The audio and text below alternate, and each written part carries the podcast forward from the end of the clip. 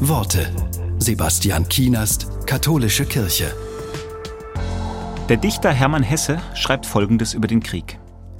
Ich habe den Krieg 1914 bis 18 so intensiv und bis zur Vernichtung erlebt, dass ich seither über eines vollkommen und unerschütterlich im Klaren bin, dass ich für meine Person jede Änderung der Welt durch Gewalt ablehne und nicht unterstütze.